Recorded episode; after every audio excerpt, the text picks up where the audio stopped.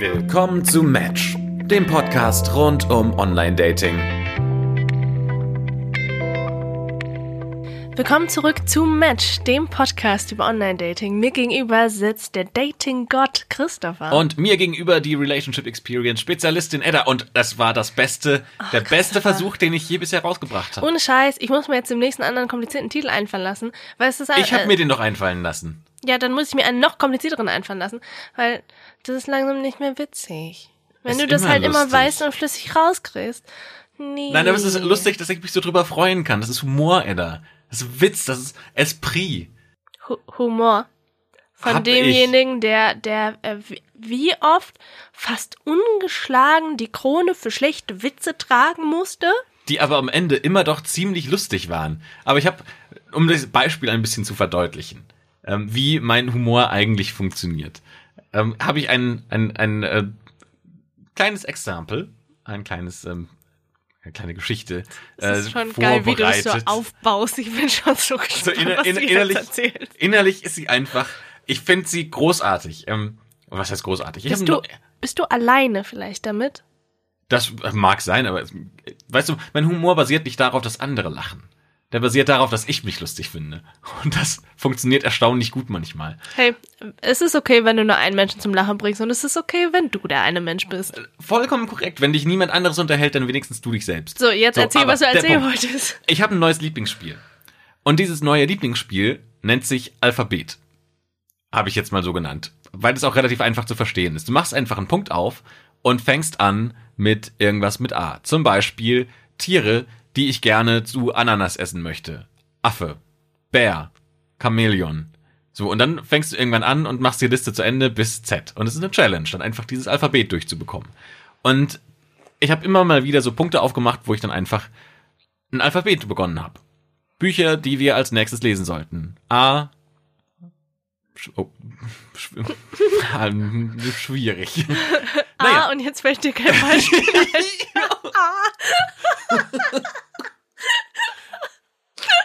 War das der Witz? nee, überhaupt nicht. Welches Buch kennst du gerade mit A? Ach so. ja, siehst du. Das war ja aber auch nicht meine Geschichte.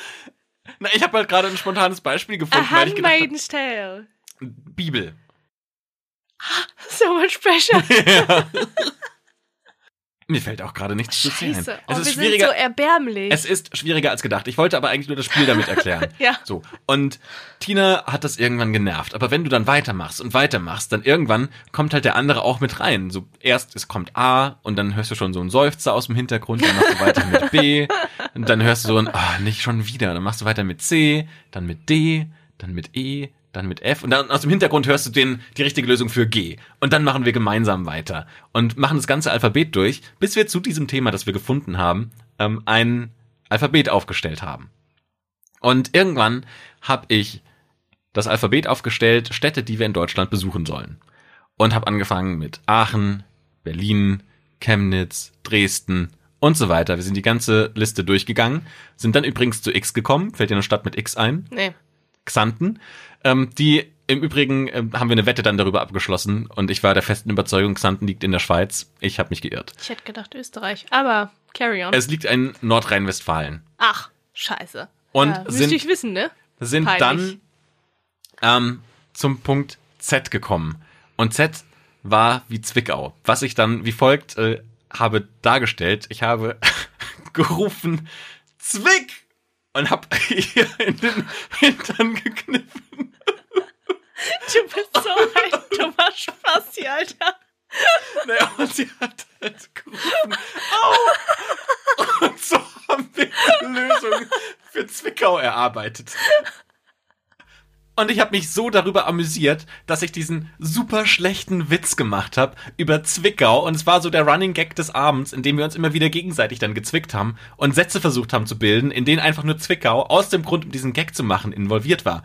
Und äh, das beschreibt mein Humor so am allerbesten, weil das einfach so ein ganz schlechter Witz war, aber den so oft durchgemacht, dass ich mich da so köstlich drüber amüsiert habe. Es war so eine Und, und bis Metaebene. jetzt immer noch amüsiert. Und immer noch. Es war einfach diese Metaebene. Es war gar nicht mehr der Witz, der lustig war, sondern nur noch diese Erkenntnis, dass ich mich über einen so richtig schlechten Witz so richtig lange amüsieren kann. Das beschreibt meinen Humor. Das war alles, was ich eigentlich Es sagen sind wollte. manchmal die kleinen Dinge im Leben. So- Und sola solange du darüber lachen kannst, Christopher, ist alles in über Ordnung. Zwickau kann ich immer lachen. Also über Zwickau. Hahaha. Hohoho. nee, Komm, der, war, komm, wir- der, war, der war genuinely Ja, das- witzig. der- ich habe ja auch gelacht. Ja. Ist in Ordnung. Also die Geschichte ist es wert, erzählt zu werden. Auf jeden Fall. Kommen wir zum eigentlichen Thema der Sendung. Und zwar haben wir heute uns überlegt, dass wir über Beziehungen auf der Arbeit sprechen. Arbeit nervt Bier, Bier, Bier, Bier, Bier. Aber vielleicht nervt Arbeit weniger Wenn man wenn Bier man- hat, oder eine kann ich Beziehung. bestätigen. Oder zumindest Verhältnisse, die über Freundschaft hinausgehen auf der Arbeit. Hattest du schon mal sowas? Nicht so richtig. Also ich hatte mal was mit jemandem, aber das hat erst nach Ende meines letzten Arbeitstages angefangen. Das heißt, der unangenehme Teil mit, wenn es nicht funktioniert, man begegnet sich auf der Arbeit, hm, hm, hm, den hatte ich halt nicht. Das ist so ein bisschen wie so ein Walk of Shame. Wenn man zusammenkommt oder gerade so zusammenkommt, und das kriegen ja Kollegen mit, also die sind ja, auch nicht doof. natürlich. Und es sind ja auch, also ich sag mal, in den Bereichen, in denen wir arbeiten, das sind ja auch Gossips. So, wenn du da, das, das wissen halt alle. Und dann kommt dieser Punkt, an dem man vielleicht auch gemeinsam ins Büro kommt und man hört nur aus allen Ecken so diese Getuschel und oh, die waren zusammen zu Hause. Die sind aus dem gleichen Auto ausgestiegen. Wo man sich dann, Läuft da jetzt was? ja, Die jetzt zusammen. gibt's eigentlich einen guten Rat, den man jemandem geben kann, um Beziehungen am Arbeitsplatz zu vertuschen? Was heißt vertuschen? Also um sie geheim zu halten. Don't. Also, führt sie nicht. Don't fuck the company. Aber der Platz Nummer eins, an dem man Menschen kennenlernt, mit denen man in Beziehungen kommt, ist das Büro. Ja, und der Platz Nummer eins, an dem man eigentlich keine Beziehungen führen sollte, ist das Büro.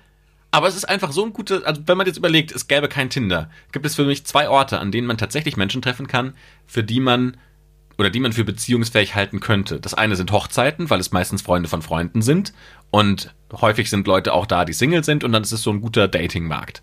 Und das zweite ist das Büro, weil du mit Menschen so viel Zeit verbringst, dass du super ihre Persönlichkeit kennenlernst. Und nicht nur das, du lernst ihre Persönlichkeit kennen, sondern du verbringst ja auch in einem Büro viel private Zeit miteinander. Also im Sinne von, man spricht mal, wie läuft's zu Hause, was machst du gerade, was sind deine Hobbys, man merkt, wie der Humor der anderen Person ist. Und Zumindest das bei uns ist das so. Das ist ja glaube, auch in anderen nicht. Büros auch, also auch in der Behörde würde ich auch sagen. Ja. Da merkt man vielleicht das mit dem Humor nicht so, aber das liegt nicht daran, dass es nicht möglich wäre, sondern eher dann an der Behörde. Dass die Menschen in der Behörde nicht so viel Humor haben. Ja, also ich glaube. Erzähl mal jemandem in der Behörde so einen Zwickauwitz. Überleg mal, ich gehe morgen zum Arbeitsamt und erzähle einer Kracher. Das ist der Kracher. Sachbearbeiterin, Mach das mal. So zur Auflockerung, so eine einfach mal hier, Frau Müller, schön, vielen Dank, dass Sie mich bearbeiten heute. Darf Brauchst ich Ihnen zur Auflockerung zehn Minuten einen Witz erzählen? so ein Icebreaker, so eine Icebreaker-Geschichte, einfach damit wir beide so ein besseres Verhältnis miteinander haben. Die wird nicht lachen, Glaubst du? weiß ich nicht. Vielleicht gibt's da irgendeine Regelung für, wie laut sie lachen muss oder wie laut sie nicht lachen darf. Und dann sagt sie, naja, bevor ich jetzt wirklich lache und damit zwei Dezibel über Vorschrift liege, mach es lieber nicht. Steht da auch bestimmt so ein Almanach mit so einem Dezibel. So ein genau. Lautstärkemesser. Ja. Ah, das war aber 1,5 Dezibel zu laut, Frau Hannelore. Ja, also Humor auf der Arbeit, ähm, den, äh, den Zwickau-Witz vielleicht nicht überall. Auf der anderen Seite, wenn du den Witz halt bringst und die Frau findet super witzig, dann weißt du, okay, she's a keeper. Ja, auf jeden Fall. Also ich glaube, wenn man gemeinsam Humor hat, dann funktioniert das wesentlich besser, als wenn das nicht der Fall wäre. Hattest du schon mal was mit einer Arbeitskollegin? Ich hatte schon was mit einer Arbeitskollegin. Es war aber dann auch tatsächlich mehr ernste Beziehung als Spielerei. Aber es war, also wenn man das jetzt so ein bisschen einordnen will, gar nicht, ich würde sagen, nicht feste Kollegin. Also sie war Freelancerin in einem Unternehmen, in dem ich als Werkstudent gearbeitet habe. Das war der Fall. Und dann haben wir uns, ich glaube, einmal oder zweimal pro Woche, ich kann mich nicht mehr ganz dran erinnern, ist auch schon ein bisschen her, ähm, haben wir uns dann auf der Arbeit gesehen, aber sie ist nur für einzelne Projekte reingekommen und war dann auch zwei Stunden da und hat den Rest, wenn sie dann was gemacht hat, von zu Hause aus gemacht. Ja, da ist, also wenn du halt Werkstudent bist, ist die Fallhöhe ja auch nochmal eine andere, ne? Wenn du halt festangestellt bist, und beide sind festangestellt, und dann passiert sowas, dann ist ja zum einen der Faktor, die Kollegen kriegen das mit, was eventuell unangenehm sein kann. Weil dann sind so all eyes on you. So ganz am Anfang, wenn man sich vielleicht erst datet und noch gar nicht klar ist, geht es in eine Beziehungsrichtung oder halt nicht. Das macht man normalerweise ja in einem verhältnismäßig geschützten Raum. Das gibt's halt im Büro nicht. Es wissen alle von allem. Na, ich finde, es gibt zwei verschiedene Arten, wie man das bewerten kann. Also das eine ist tatsächlich, du bist Werkstudent und Werkstudent und dann sagst du, na komm, hier, der, der neue Praktikant kommt ins Unternehmen und knallt erstmal die anderen weg. Also das, das war jetzt vielleicht zu, zu viel des Guten. Also, du verstehst, was ich meine. Ja. Man, man ist ja auch jung und man versteht auch, du bist Werkstudent, so, man lebt sich aus. Und wenn das für alle Seiten okay ist, why not? Aber ich glaube, wo es wirklich problematisch wird, und auch unter Festangestellten ist das ja kein Problem. Ich glaube aber, wo es wirklich problematisch wird, ist entweder, wenn Hierarchiestufen in der eigenen Abteilung übersprungen werden, also sagen wir mal, du bist Head of einer Abteilung und hast ein Verhältnis mit deiner Praktikantin, Ja. weil das sehr schnell ausgelegt werden kann, als du nutzt deine eigene, deinen eigenen Einfluss und deine eigene Macht dafür, um dir dein, deine Lust auszuleben oder auch über andere Abteilungen hinweg. Also wenn du irgendwo Führungskraft bist und du bist mit einer Junior zusammen, wo der Einfluss oder was heißt der Einfluss, also wo der Eindruck entstehen könnte, dass ähm, Entscheidungen, die zugunsten oder nicht zugunsten der Person getroffen werden, dadurch getroffen werden, weil du eben in diesem Verhältnis stehst. Umgekehrt aber genauso. Der andere Teil kann ja dann auch beschuldigt werden des sich hochschlafen wollens. Also es ist für alle Seiten irgendwie ein bisschen komisch. Also ich glaube auch so oder so, auch wenn keine Hierarchiestufen dazwischen sind, wenn man in einer Zusammenarbeit ist, die sehr eng ist, also es gibt ja Abteilungen, mit denen hat man vielleicht nichts zu tun. Dann finde ich es, glaube ich, eher unproblematisch. Aber wenn es halt Leute sind, mit denen du eng zusammenarbeitest, ist da ja auch Bias mit drin, ob man will oder nicht. Es hängt ja auch von der Abteilung ab. Also es kann Ja, ja, sein, äh, was von, von der Abteilung von, vom Unternehmen. Es kann ja sein, dass du in einem Unternehmen bist, das sitzt im Hochhaus und du musst schon mal drei Stockwerke durchlaufen, um überhaupt sich über den Weg laufen zu können. Das ist ja wesentlich unproblematischer. Nennen wir als großes Unternehmen Axel Springer. Axel Springer, Riesengebäude irgendwo und äh, viele verschiedene Subunternehmen und du musst einmal komplett durch das komplette Gebäude durchlaufen, bis du überhaupt mal irgendwo in der Kantine deinen äh, Schwarm treffen kannst. Das wäre nochmal was anderes. Ja, das stimmt schon. So oder so ist halt dann scheiße, wenn es in die Brüche geht. Weil dann kann es halt auch schon mal hässlich werden. Vergiss mal dieses. Also, wenn es. Es kann hässlich werden dahingehend, wenn es halt hässlich geendet ist. Rosenkrieg und ähnliches. Es ist aber halt auch einfach unangenehm. Stell dir vor, du siehst deinen Ex-Partner jeden fucking Tag. Das ist ja der Horror. Ich habe ein Horrorszenario. Und zwar gibt es eine junge Dame, die ich gedatet habe im Laufe dieses Jahres, die direkt bei mir zu Hause um die Ecke arbeitet. Und mein Horrorszenario ist, dass wir uns nochmal irgendwie über den Weg laufen, weil es jetzt auch nicht im positivsten geendet ist. Ohne dass es jetzt im Streit geendet ist, aber es war irgendwie ein bisschen weird und awkward. Und für mich ist das so, die perfekte Lösung ist, wir sehen uns einfach nicht mehr. Aber irgendwie wäre das schon total komisch, wenn wir dann an der gleichen Bahnstation warten und wir stehen so direkt nebeneinander. Ja. Und man guckt sich so an und so, hey, na, und wie geht's dir? So, hm, cool, Hm, ja, ja. gut. Und dir, ja. Hm. Das würde ich tatsächlich eher vermeiden wollen. Ja, das kann ich verstehen. Und das wäre, glaube ich, für mich eher das.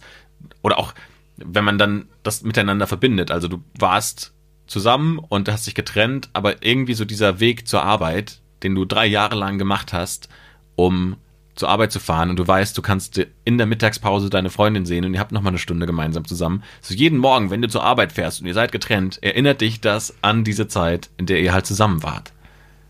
Und das finde ich, glaube ich, eher anstrengend.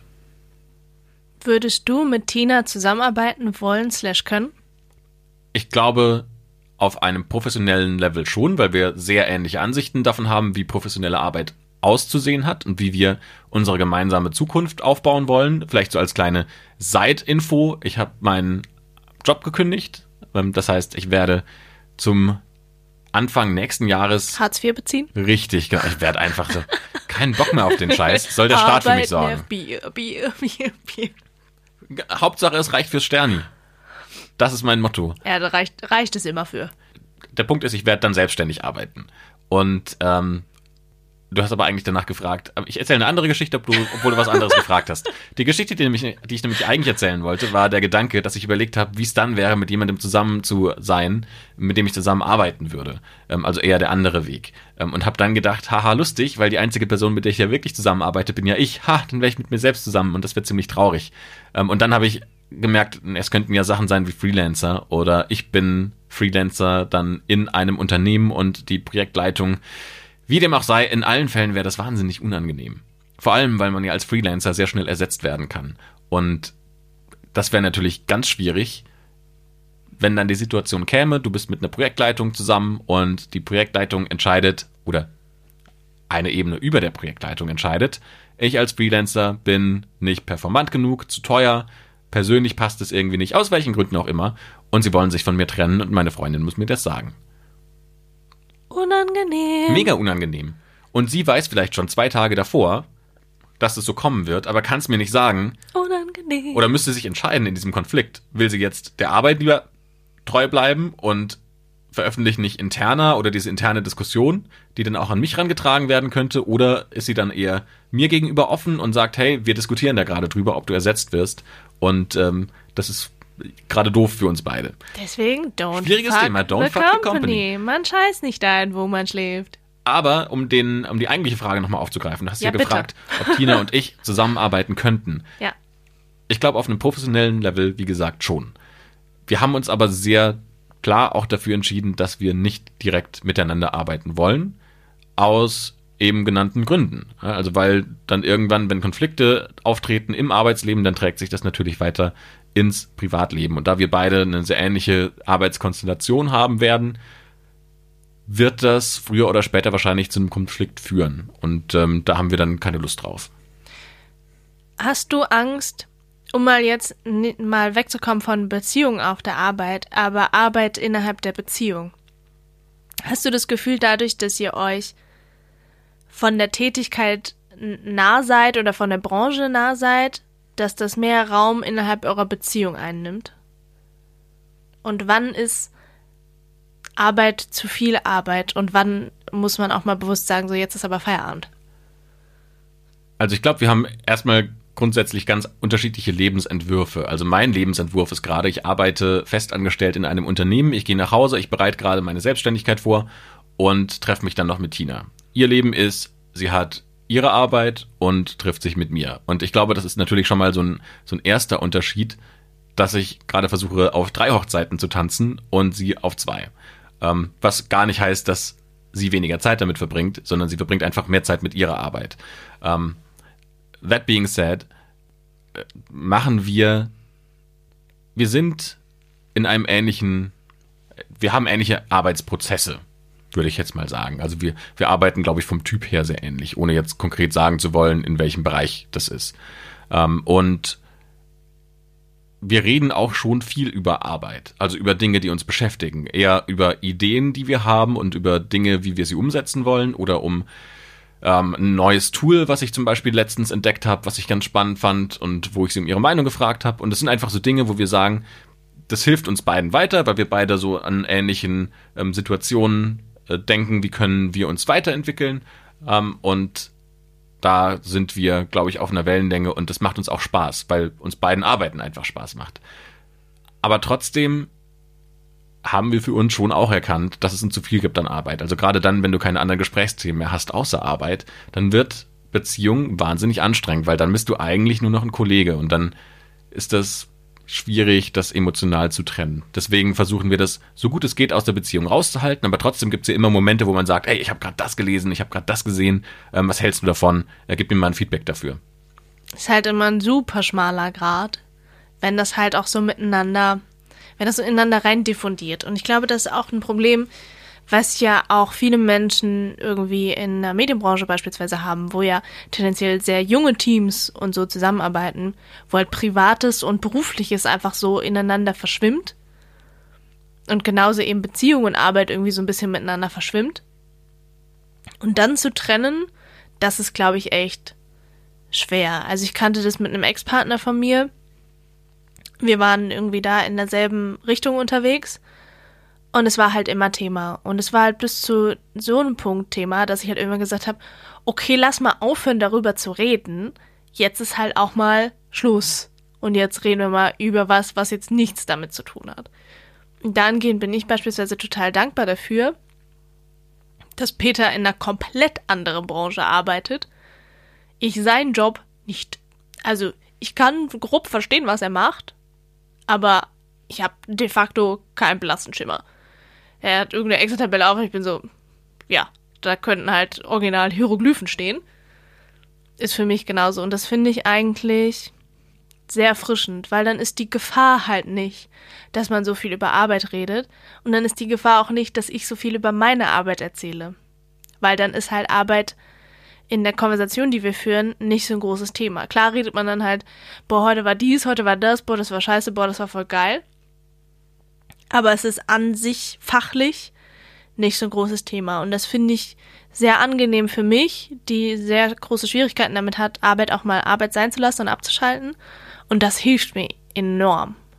Aber Deswegen. könnt ihr denn gar nicht über Arbeit reden? Weil eigentlich ist ja das schon auch ja ein großer Teil deines Lebens. Also wenn man das so ein bisschen runterbricht, dann ist ja die Idee von Arbeit, ähm, von der acht oder vom acht Stunden Tag, ähm, übrigens erfunden in Australien, ähm, weil es ein Denkmal in Australien gibt, die genau diese Geschichte erzählt, wie damals die australischen Arbeiter als erste dann diese Drittelung des Tages erfunden hatten, ähm, nämlich von acht Stunden Arbeit, acht Stunden Freizeit, acht Stunden Schlaf. Das ist die Idee von der 40-Stunden-Woche. Und da ist ja die Arbeit ein bedeutender Teil, aber dann könnt ihr das ja gar nicht miteinander teilen. Ja, wir können schon miteinander teilen, aber eben nicht im Detail. Also, wir können schon grob aneinander erzählen, was da los ist, aber wenn ich ihm jetzt erzähle, was im YouTube-Algorithmus heute wieder los ist und welche Videos wie performt haben, wieso, weshalb, warum und, und wie die CTR gerade ist und warum das schlecht ist, warum das gut ist und wie ich da optimieren muss und SEO machen muss, bla bla bla. Also wenn du ihm sagst, hier die CTR war heute wieder gut, dann sagt er, ja, ich müsste auch mein Herz mal wieder kontrollieren lassen. So ungefähr, so, ja, ja. Ich verstehe. und äh, klar, so die groben Sachen, klar, versteht man, wenn ich sage, ja, das lief gut, das lief nicht so gut, aber halt im Detail nicht. Und damit, weil ich halt genau weiß, also klar, er würde es verstehen, wenn ich es ihm genau erklären würde, aber warum sollte ich das tun? es ist halt auch einfach. Ja, weil es ein egal. großer Teil deines Lebens ist. Ja, aber ich, ähm, ich, kann ja erzählen, auf der Arbeit ist heute das und das passiert, aber ich muss ja nicht im Detail erklären, was meine Arbeit ist. Genauso sollte er mir im Detail auch nicht erklären, was seine Arbeit ist. Weil ich finde es wichtig zu verstehen, was er macht das zu begreifen und die Konflikte dahinter zu begreifen und was ihn gerade belastet, warum er mehr arbeiten muss, warum er gerade vielleicht nicht so viel zu tun hat.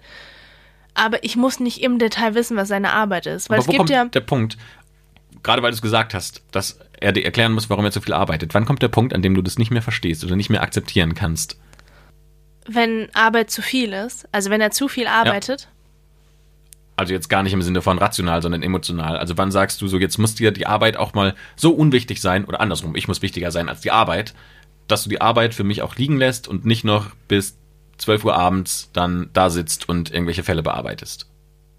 Wenn ich den nicht mehr zu Gesicht kriege wenn ich den eine Woche nicht gesehen habe, weil er sagt, das ist mir jetzt gerade zu viel Arbeit, dann werde ich pisst. Also ich kann, weiß Gott, ich bin ja ein Mensch, der auch viel arbeitet. Und ich kann verstehen, dass man dann temporär sagt, so, okay, ich muss mich jetzt mal darauf konzentrieren. Habe ich vollstes Verständnis für. Aber ich bin auch ein Mensch und da kann ich natürlich ja nur von mir sprechen. Ich merke, dass zu viel Arbeit auch nicht gut ist. Und im Gegenteil, dass wenn mal was hinten runterfällt, die Welt halt auch nicht davon untergeht. Ganz im Gegenteil. Manchmal muss man, muss man was hinten rüberfallen lassen, weil wenn man immer versucht, die Welt zu retten und immer mehr macht und immer mehr macht und immer mehr macht, verlangen andere halt auch von jemandem, dass man halt immer mehr macht. Weil es hat ja bisher geklappt, dann schaffst du das ja auch noch. Und für die psychische Gesundheit ist das, glaube ich, ich kann nur für mich sprechen, halt eine Katastrophe. Und da muss man halt auch mal sagen, so, Arbeit ist jetzt vorbei. Ich habe jetzt auch Feierabend, ich gehe jetzt nach Hause. Da gucke ich vielleicht noch zweimal aufs Handy und dann ist aber auch gut. Und wenn es brennt, wird schon irgendwer anrufen. So. Und deshalb antizipiere ich das auch ein bisschen so für den Partner. Und ich will den ja dann auch schützen. wenn ich das Gefühl habe, der ackert nur, dann habe ich das Gefühl, ihm zu sagen, so, okay, jetzt machst du auch mal Pause. Jetzt musst du auch mal schlafen und auch mal essen und auch mal was anderes machen. um halt auch meinen Partner zu schützen. Nicht nur aus rein egoistischen Gründen, weil ich den nicht sehe, sondern auch, weil ich weiß, dass das einfach nicht gut ist auf Dauer. Deswegen weiß ich beispielsweise nicht, wie ich auf äh, eine Selbstständigkeit klarkommen würde. Wahrscheinlich halt überhaupt nicht. Äh, lustigerweise waren genau diese zwei Wochen Urlaub, die ich hatte, ein Test dafür, weil ich geschaut habe, wie gut kann ich das überhaupt. Und es hat erstaunlich gut funktioniert, also gerade was Arbeit angeht. Ich bin jetzt nicht der Typ, der sich hinsetzt und einfach acht Stunden auf dem Platz sitzt und sich da durchkonzentriert. Das kann ich nicht, sondern ich brauche immer so meine On-Off-Phasen und kann dann aber auch sehr gut mich bis in sehr späte Stunden reinpushen. Also ich kann super damit umgehen zu sagen, ich fange um 10 an, dann mache ich zwei Stunden, dann mache ich eine Stunde Pause, dann mache ich wieder zwei Stunden, dann wieder eine Stunde Pause, wieder zwei Stunden und so weiter. Und das Ganze geht dann halt aber bis 10 Uhr abends oder 12 Uhr abends. Und damit habe ich überhaupt gar kein Problem. Ähm, das Siehst du? Und das wäre beispielsweise eine Sache, da hätte ich bei einem Partner total Probleme mit. Wenn er da bis 10, 12 Uhr hockt. Nee. Nee, aber im Moment sieht es ja gerade so aus, um das in, mit Tina in Verbindung zu bringen, dass ich das an den Tagen mache, an denen ich arbeite und dann aber die Abende habe, an denen ich halt gar nichts mache ja, und okay. dann treffe ich mich mit ihr. Also im Moment habe ich ja noch diese Dreiteilung. Also dann bin ich ja. halt bei meinem normalen Job und dann treffe ich mich abends mit Tina. Und in diesen zwei Wochen oder in der einen Woche, die wir gemeinsam hatten, ähm, war das dann so, ich habe gearbeitet von morgens bis eben zu einem bestimmten Punkt, von morgens bis zu einem bestimmten Punkt X.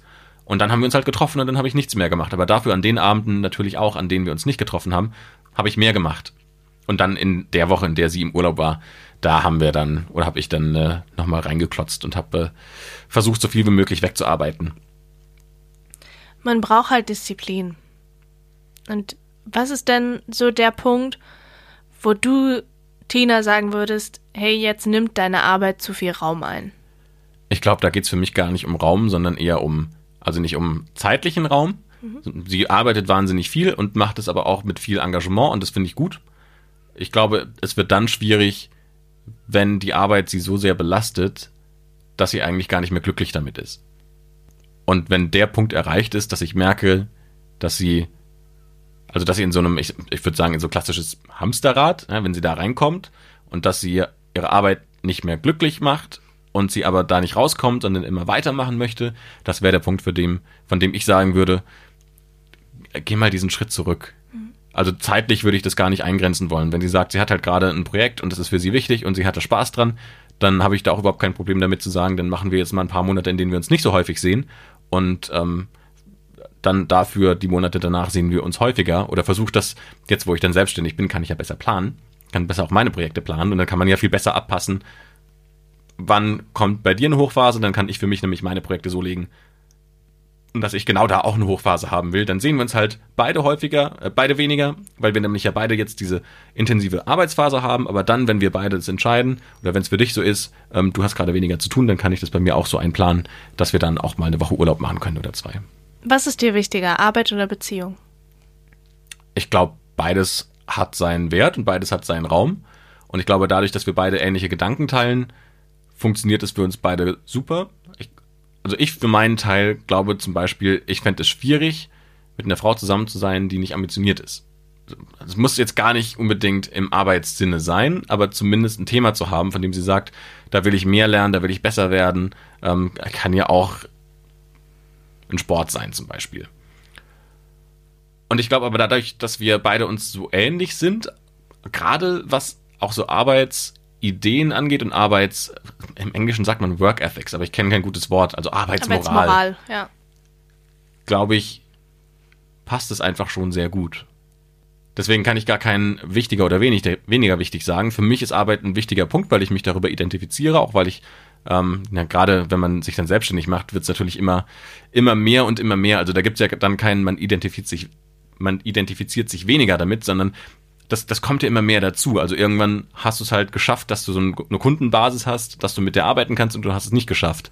Ähm, aber so dieses Zwischendrin gibt es nicht. Ähm, aber genauso gehört da ja auch Beziehung mit dazu, weil man ja dann mit einem Menschen wahnsinnig viel Zeit verbringt, auch wahnsinnig viel intime Gedanken miteinander teilt und ähm, sein Leben ja auch gemeinsam plant. Und von daher kann ich jetzt weder vom einen noch vom anderen sagen, dass ich das präferieren würde, sondern die Waage muss ich schon halten. Aber es hat so geklungen, als ob du eine Präferenz hast. Bei mir hat sich das phasenweise total verändert. Ich habe sehr viele Jahre meine Priorität auf die Karriere gelegt. gerade auch ähm, erstmal im akademischen Bereich irgendwie versucht, ähm, da alles schnell durchzuziehen, effizient durchzuziehen, dann schnell direkt den ersten Job und da Vollgas gegeben. Und mein Privatleben hat darunter gelitten, muss man schlicht und ergreifend so sagen. Und dann macht man das eine Weile und dann so nach einem Jahr im Job habe ich dann auch gedacht so, hm, also cool, da hast du jetzt jahrelang drauf hingearbeitet, jetzt bist du an dem Punkt, wo du sein willst. Aber wenn man mal zurückschaut, ich kann es jetzt nur für mich sagen, was ich sagen würde, was die wichtigsten Dinge in meinem Leben sind, sind Familie und Freunde. Ich habe gedacht, jetzt kommt Geld. Genau. Money, money, money. Das ist äh, für mich Prio Nummer eins. Ich möchte eine Rich Bitch werden. Die sind halt und dann die ganzen Dudes mit dem Porsche abschleppen. Ja, schmeiß die Fufis durch den Club. Guck, jetzt habe ich auch eine Sido-Referenz. Ach, scheiße. Mal. Wir werden jetzt zum Sido-Podcast. Wir müssten jetzt irgendwie so Experimente, äh, Date-Experimente aufbauen, wo wir in verschiedene Dates versuchen, so viele Sido-Zitate wie möglich einzubauen, ohne Boah, dass es auffällt. Das so witzig, ne? Das wäre so witzig, weil bei Sido sind echt ein paar Kracher dabei. Anyways, was ich eigentlich sagen wollte. Ähm, ja, also für mich sind Freunde und Familie eigentlich das Wichtigste. Habe aber jahrelang meine Karriere priorisiert. Und dann, diese Erkenntnis war für mich halt total wichtig. Ich priorisiere Freunde und Familie noch lange nicht so, wie ich sollte. Aber ich rede mir ein, es ist besser geworden. Weil ich, wenn ich dann im Büro sitze und überlege, okay, das könntest du jetzt noch machen, dann sitzt du hier aber bis neun. Oder du lässt es halt bleiben und gehst jetzt mit deiner Freundin ein Trinken, dann ist es vor allem meistens, du lässt es bleiben und gehst mit deiner Freundin ein Trinken, weil langfristig ist es das, also du kannst halt ackern wie bescheuert, aber die Frage ist, wie lange macht man das? Weißt du übrigens, mein Karrieretipp Nummer eins. Das, was ich am meisten gelernt habe, was mir in meinem Berufsleben am meisten gebracht hat, mhm ist die Tatsache, dass ich irgendwann festgestellt habe, dass ich ganz gut auch entscheiden kann, was ich nicht machen will. Ja. Weil ich glaube, gerade wenn man jung ist und in den Job reinkommt, dann entscheidet man ganz häufig, ich will das machen und das machen und man sieht das Leben mehr so als Wettrennen und macht das dann zwei, drei Jahre und stellt fest, naja, jetzt habe ich viel gearbeitet und auf dem Konto sieht es jetzt immer noch so aus wie zu Studentenzeiten. Ich kann mir jetzt vielleicht Medienbranche. ein bisschen eine bessere Wohnung leisten, ein bisschen besseres Leben, aber also ich ich bin nicht reich und ich habe irgendwie das Gefühl, zu rennen bringt mir nichts, weil am Ende des Tages habe ich irgendwie so ein bisschen einen Klotz am Bein ähm, und ich kann nicht frei rennen. Ja. Und habe deswegen dann auch für mich irgendwann so eine Überlegung gemacht von den Dingen, die ich halt auch im Berufsleben mache und habe dann gesagt, naja, ich mache jetzt das nicht mehr, das nicht mehr, das nicht mehr, das nicht mehr und das nicht mehr. Und dann lässt man irgendwelche Meetings mal sausen. Was heißt sausen? Man geht einfach nicht mehr hin, weil man dann denkt, naja gut, die fressen Zeit, mhm. aber sie bringen, bringen mir nichts. nichts. Und dann muss man da auch nicht mehr hingehen. Ich habe gelernt, da geht es halt auch viel um Erwartungshaltung. Wenn du halt immer das Unmögliche möglich machst, dann erwarten Leute von dir halt immer, dass du das Unmögliche möglich machst. Und wenn du halt einfach auch mal sagst, nein, oder ich habe jetzt acht Stunden gearbeitet, wenn ich das jetzt nicht mache, geht die Welt nicht unter, ich gehe jetzt, tschüss. Und deine Kollegen sind dran gewöhnt, dass du einfach auch nach acht Stunden gehst, dann ist es halt was anderes. Aber weißt du, wo ich die große Gefahr sehe? Nämlich, dass man mit der genau gleichen Einstellung dann in eine Beziehung reingeht. Also, dass man erst Nur in das dieses, Nötigste macht, in Nein, nein, nein, andersrum. Also, dass man sagt, man hat jetzt erstmal in seiner Karriere versucht, so weit wie möglich zu kommen und hat viel gearbeitet. Und dann priorisiert man plötzlich die Beziehung viel mehr und versucht dann so viel in der Beziehung zu machen, dass das dann eher scheitert und das schief läuft. Also, dass man sagt, so, ich gebe jetzt andere Dinge auf, die für mich gut wären, weil ich nämlich das für die Beziehung aufgeben möchte. So, ich will jetzt nicht irgendwie noch zwei Stunden länger im Büro sitzen, weil ich mich jetzt lieber mit Peter treffen möchte. Und dann irgendwann, drei, vier Jahre später, denkt man, hm, ich wäre jetzt aber gerne weiter in meiner Karriere. Und eigentlich hat mich meine Beziehung die ganze Zeit zurückgehalten. Und dass das so ein Kreislauf ist, in dem man dann immer so ein Bedürfnis hat, versucht das gerade zu befriedigen. Aber es sorgt immer dafür, dass man dann so drei, vier Jahre später merkt, shit, ich habe doch was anderes liegen lassen. Ich glaube, sowohl in der Arbeit als auch in der Beziehung gilt nicht viel hilft viel. Also weder viel arbeiten hilft einem krass die Karriereleiter hochzuklären, das mag in einigen Bereichen so sein und es mag ähm, für die Außenwirkung vielleicht so sein, aber es gibt ja Menschen, die sind halt in acht Stunden so, kriegen halt so viel unter wie andere in drei Tagen. Genauso in der Beziehung. Nur weil ich viel Zeit mit meinem Partner verbringe und viel mit ihm rumhänge und viel will und viel mache, heißt es noch lange nicht, dass es eine gute Beziehung ist. Oder eine bessere Beziehung, als wenn ich weniger Zeit mit meinem Partner verbringen würde. Weißt du, wie wir deine Beziehung aufpäppeln könnten? Indem Peter unseren Podcast abonniert. Ach, hat er doch schon Hat er? längst. Verdammt. Come on. Ich habe gedacht, das wäre jetzt eine Überleitung, in der wir Der hat auf jeden Fall dahingehend richtig priorisiert. Das solltet ihr auch Ende tun, indem können. ihr auch diesen Podcast abonniert. Zum Beispiel auf Spotify, Deezer, iTunes. Auf iTunes könnt ihr auch eigentlich schreiben, ähm, wie sehr ihr diesen Podcast priorisiert und was euch wichtiger ist. Arbeit, Beziehung oder dieser Podcast. Die richtige Antwort ist dieser Podcast.